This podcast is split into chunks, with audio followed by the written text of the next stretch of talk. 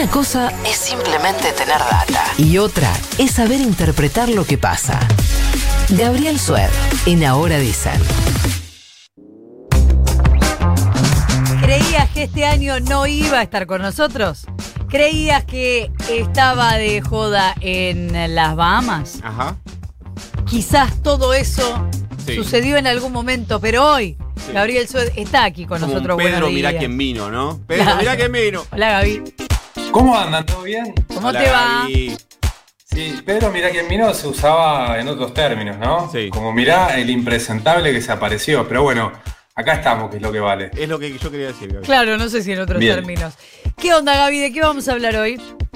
Eh, vamos a responder una pregunta. En este caso, eh, la pregunta es: ¿qué novedad eh, deja en el escenario político la, eh, el mensaje que dio el presidente ante la Asamblea Legislativa? Ajá. Ustedes eh, que son periodistas muy importantes, muy formados, habrán leído muchos análisis políticos durante estos días Hasta los referidos puntualmente al discurso del presidente. Claro.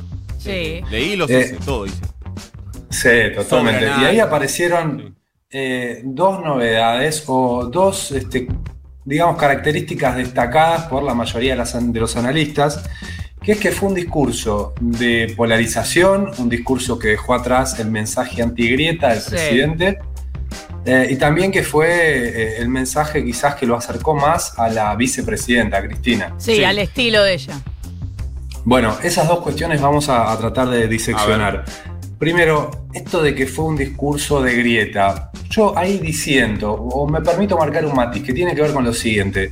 Una cosa es un discurso de confrontación con la oposición, que de hecho es el ABC de la política, vos para construir tu, tu identidad y para de alguna forma trazar el escenario político, siempre estás confrontando con la oposición. Y de hecho la oposición se llama así porque se opone. Ahí no hay mucho este, que, que de descubrir, no, no hay ninguna novedad. Es parte de la política la confrontación. Eh, es distinto un discurso de grieta, donde lo que se hace es, digo, hay un componente moral cuando uno habla de grieta. Eh, si nos remontamos al 2008, 2009, eh, ahí lo que se hacía era dividir la sociedad en dos. ¿no? Y entonces de un lado estaban los buenos, por eso digo lo moral, y del otro lado los malos.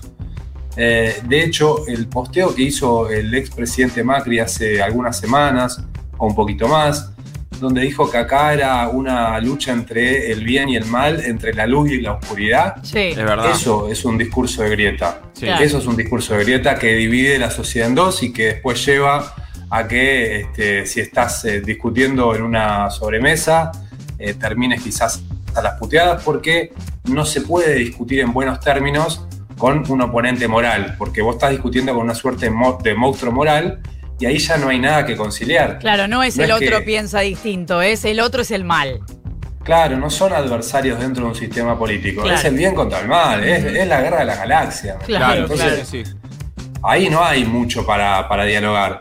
Eh, y me parece que eh, fue. Ahí hay un matiz, porque el discurso del presidente fue confrontar, sobre todo con Macri, ¿no? Con esto de la querella penal contra Macri, contra el gobierno de Macri.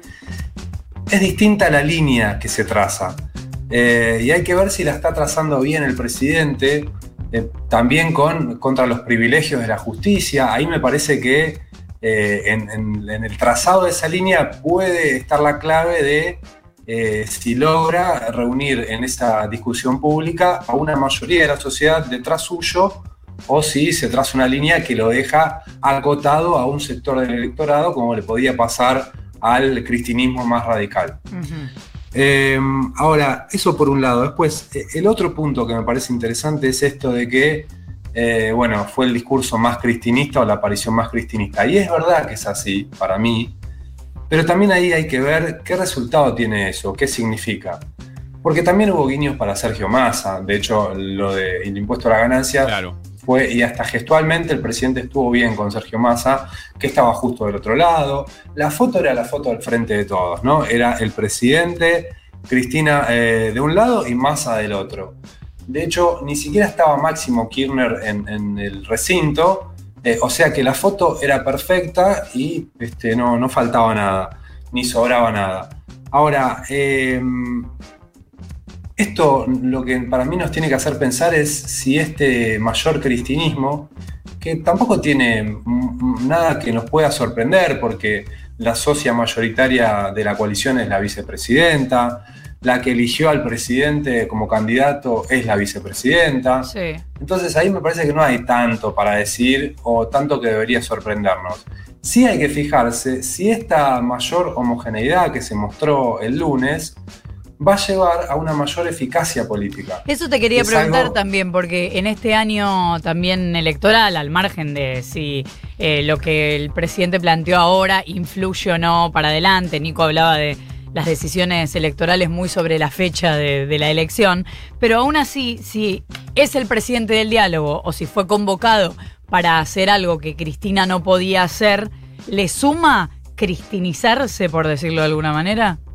Bueno, para mí le suma eh, si es algo que al menos termina con eh, los ruidos internos dentro del oficialismo. Claro. Eh, porque lo que vimos el año pasado fue una dificultad del gobierno y del Frente de Todos en general para tomar algunas decisiones. Esas diferencias se plasmaban en indecisiones, se plasmaban en marchas y contramarchas.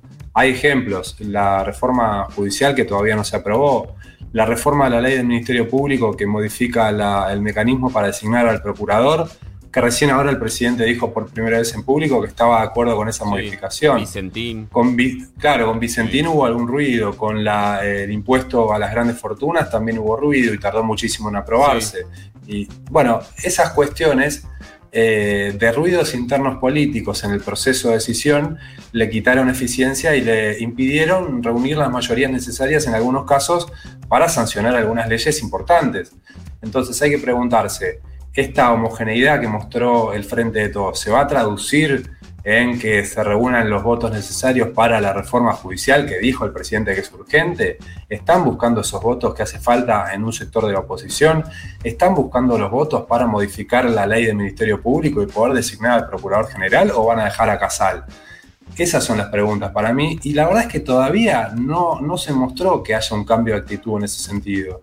Eh, no están buscando esos votos o al menos no decididamente y esto eh, por fuentes de, la Cámara de Diputados que me cuentan que eh, ya hubo un planteo de parte de los diputados hacia el Ejecutivo, de parte de los diputados que tendrían que conseguir esos votos, al Ejecutivo decir, bueno, eh, estas son las estrategias posibles y no hay respuesta todavía de parte del Ministerio de Justicia acerca de si vamos para adelante, aceptamos tal y cual modificación, eh, vamos con la ley también de modificación de la designación del procurador.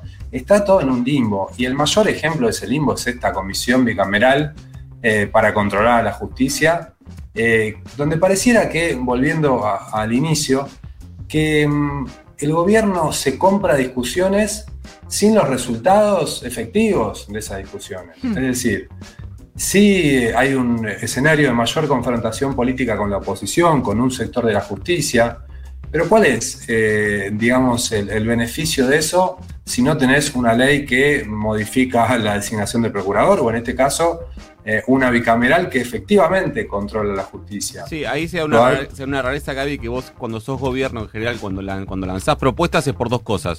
Una, o porque eh, tenés los votos para, para sancionarlo, entonces vos lo lanzás porque sabés que tenés el partido ganado.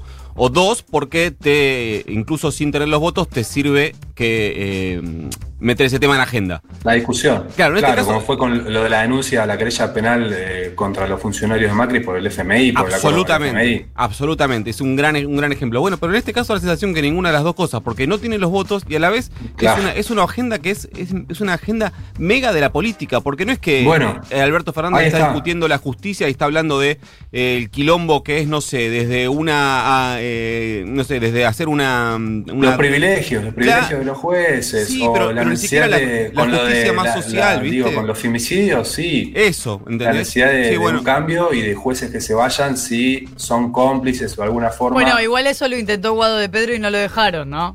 bueno, está bien, pero porque no hay un discurso homogéneo de parte del gobierno. Claro, un era, era un cúmulo de librepensadores. Claro, y eso hace que la cancha la termine trazando la oposición. Entonces, ¿Qué se está discutiendo? Y ahí es cuando eh, retomamos el, tema inicial y decimos, es un discurso no de grieta, ok, no es de grieta, de mayor confrontación política, pero de todas formas tiene que haber una estrategia de decir nosotros confrontamos. con tal tema en el centro de la agenda y contra tal sector. No un tema abierto que le permite a la oposición eh, el eje república-antirrepública. Sí, porque de hecho eh, ayer Horacio Rodríguez Larreta tuiteaba Qué barbaridad esta idea de la comisión bicameral a, los jueces, no hay que intervenir. Viste, eh, me parece en la tecla porque hasta fíjate que termina unificando a la oposición. Claro sectores moderados que no se suman en otras discusiones, en estas cosas dicen, acá nos tenemos que sumar, estamos obligados. Entonces, es una discusión que no favorece al gobierno, que ni siquiera tiene los votos, como pasó, digo, con, con Vicentín, ponele. Sí. Eh, entonces, ahí me parece que es decir, bueno, no, es, eh, no está en un discurso de grieta al presidente, me parece que ese matiz que les marcaba al principio vale la pena decirlo pero de todas formas sigue con una ineficacia política muy notable. Y vamos a ver también que todo esto se traduce o no se traduce en unos meses, o andas a ver cuántos meses en las urnas, porque eh, en definitiva ahí se va a ver una parte importante de la cuestión. Sí. No, no para hoy, Sued, pero en esto último que dijiste me parece que hay un punto para que discutamos otro día, y es Está muy instalada esta idea de que eh, a Alberto Fernández le sirve tener a una posición dividida. Y yo tengo ganas de discutir si a Alberto Fernández le sirve la idea de que eh, la Reta y Macri eh, son lo mismo o que uno, uno es bueno y el otro es malo. Ajá. Porque me parece que es un punto para discutir en algún, en algún momento.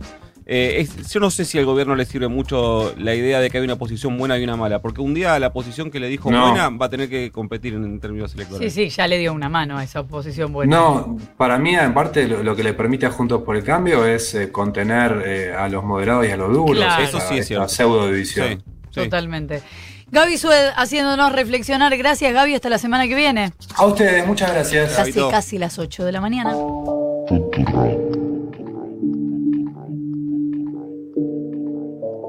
Tudo branco, tudo branco. Tudo branco, tudo branco.